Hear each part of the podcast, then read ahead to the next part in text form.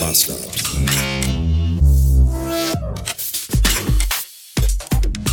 Guten Morgen und willkommen zurück in einem Freitag 346 Beats.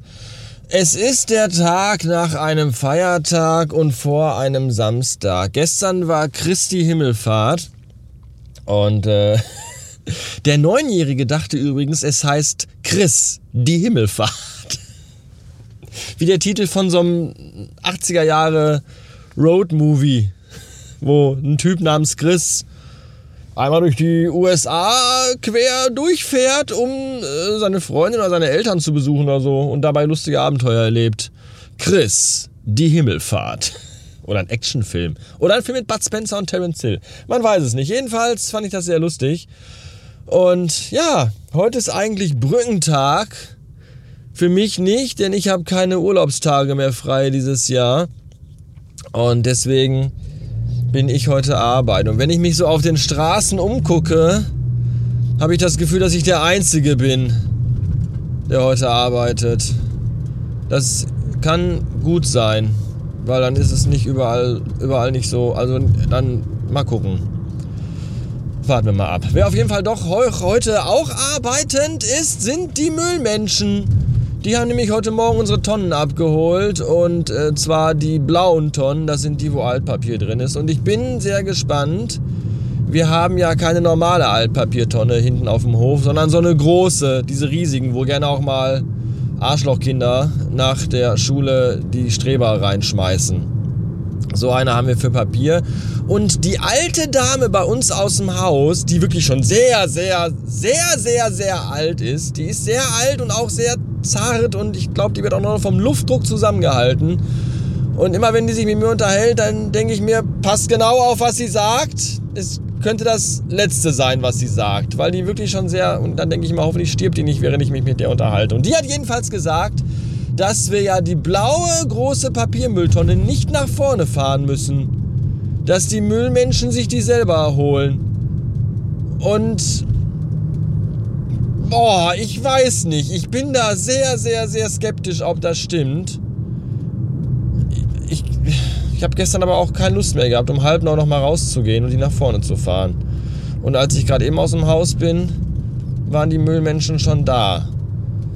Und ich habe jetzt auch nicht geguckt, ob die die leer gemacht haben oder nicht, weil ich wollte mir den Tag nicht versauen. Weil wenn die die nicht leer gemacht haben, die waren nämlich ziemlich voll, dann hat zum einen die alte Dame mich verarscht und zum anderen haben wir dann jetzt zwei Wochen lang eine randvolle Altpapiertonne und niemand kann weiteres Altpapier dazu werfen. Weswegen mich wahrscheinlich alle im Haus hassen werden. Gleichzeitig denke ich aber auch, what the fuck, who cares? Es ist halt eine Altpapiertonne, meine Fresse. Dann schmeiße ich halt mein Altpapiermüll mal eine Woche lang nicht weg und lagere den auf dem Balkon aus oder so. Mir doch egal. Im Tunnel unterm Essener Hauptbahnhof haben sie eine gesamte Fahrspur gesperrt. Und nicht etwa was ich zuerst auch dachte, weil da vielleicht eine Baustelle ist und irgendwelche neuen Kabel verlegt werden oder so. Nein, es ist, um an die Tunnelwände Plakatrahmen anzuschrauben. Weil wir ja auch im öffentlichen Raum noch nicht genug überall mit Werbung zugeschissen werden. Deswegen noch schön im Tunnel, wo man sowieso nichts sieht, weil es ja dunkel ist im Tunnel. Aber hey, kein Problem, wir schrauben einfach an die Plakatrahmen noch Lampen und Neonröhren dran, damit man im Dunkeln die Werbung besser sehen kann. Verbrauchen wir noch ein bisschen Strom. Energiesparen, ahoi! 518 Beats, meine Fresse. So voll, nee, so leer. So voll wie mein Bauch ist, also so leer wie die Straßen heute Morgen waren, so verfickt nochmal voll sind sie jetzt. Und ich habe eine Theorie. Das ganze Gesocks, was sich gestern am Vatertag den Arsch hat volllaufen lassen, hat heute erstmal schön bis 12 Uhr mittags gepennt, mit einem dicken Arsch und einem dicken Sack im Bett. Und jetzt sind sie alle, alle geschlossen unterwegs in alle Supermärkte, die es gibt. Ernsthaft, jeder Parkplatz ist gerammelt voll. Und ich denke und frage mich immer nur, wie viel, wie viel kann man kaufen? Ernsthaft, wie oft und wie viel kann man einkaufen gehen? Und wann fresst ihr die ganze Scheiße? Wann? Haben Sie irgendwelche Hobbys? Ja, fressen und fressen kaufen. Zum Schluss der heutigen Episode gibt es noch die Auflösung des Cliffhangers von heute Morgen.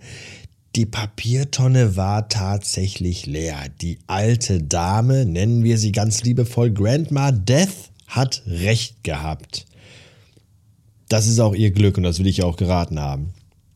Und zum anderen habe ich jetzt zum Schluss äh, und zur Einleitung in ein wöchentliches Ende für euch noch äh, drei Empfehlungen, wie sie unterschiedlicher nicht sein könnten. Die erste Empfehlung ist schon wieder ein Eis. Und zwar, ja, ich bin gerade auf einem Eiscreme-Trip.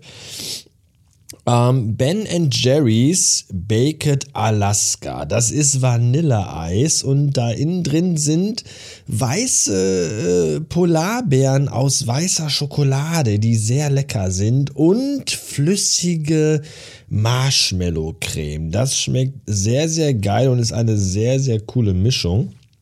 Dann habe ich für euch eine musikalische Empfehlung. Ich habe äh, den Komponisten oder auch die Kapelle oder ich weiß nicht, das Duett, ich weiß nicht, ob das mehrere oder einer ist oder jedenfalls Anima nennt sich das, A-N-Y-M-A. Äh, Trans Elektro Techno Vibe House Musik kann ich gar nicht näher definieren, fand ich aber sehr gut.